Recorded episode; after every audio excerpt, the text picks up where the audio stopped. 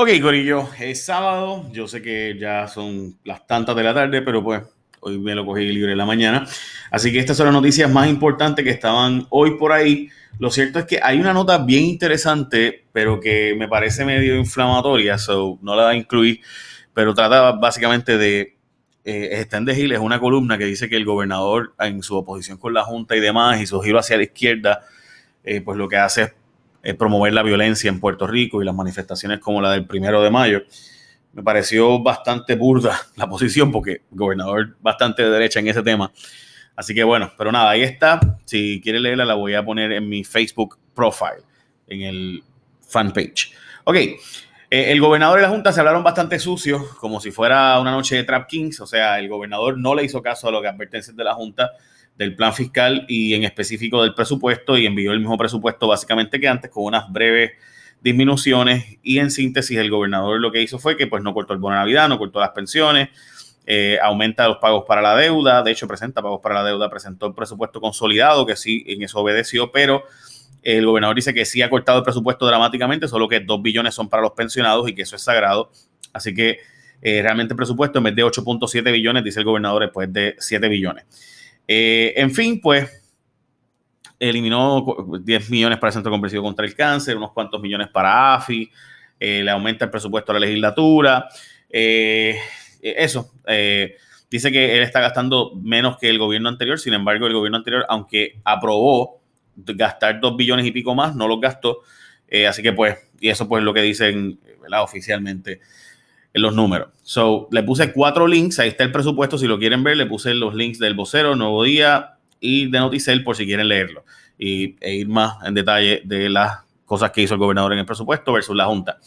Derrotaron la eliminación de peleas de gallos, pero también el aumento en los cupones, la medida del Farm Bill que se derrotó no tiene nada que ver con los gallos de Puerto Rico, tiene que ver con que los ultraconservadores en Estados Unidos están en contra de aprobar eh, medidas adicionales sin antes aprobar una medida antimigratoria eh, y entonces, pues, la cosa es que eh, la, pelea de gallos se aprobó dramáticamente a favor, pero el, o sea, ese lenguaje específico de las peleas de gallos sí se aprobó eliminarlo. O sea, 300 y pico votos a favor versus 50 y pico en contra. O sea, en síntesis, eh, las peleas de gallos no tienen aprobación en Estados Unidos.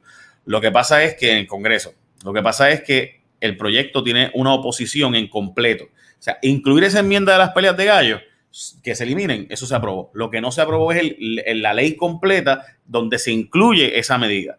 Y por tanto, pues por eso no pasó. Así que realmente esto de cantar victoria sobre las peleas de gallo es bastante burdo, porque realmente se derrotó dramáticamente la oposición a que se eliminen.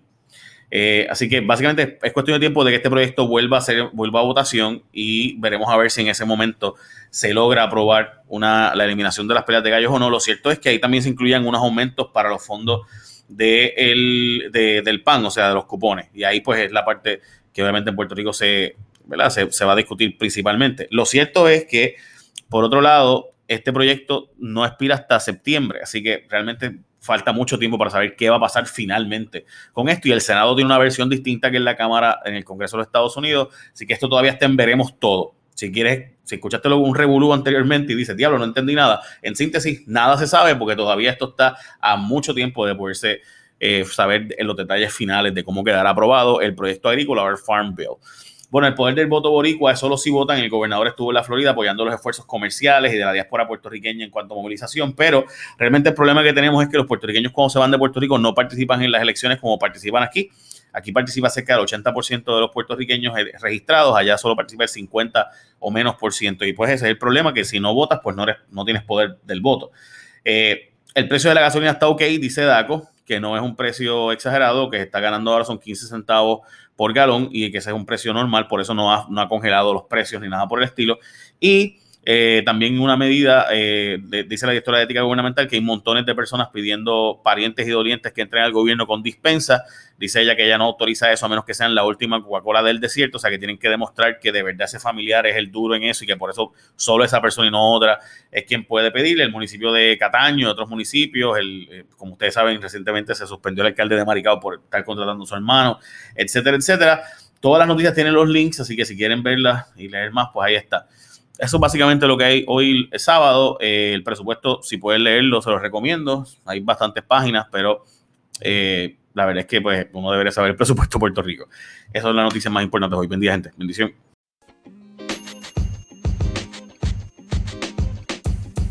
The podcast you just heard was recorded with Anchor. If you want to make your own, download the Android or iOS app completely free from anchor.fm slash podcast. That's anchor.fm slash podcast.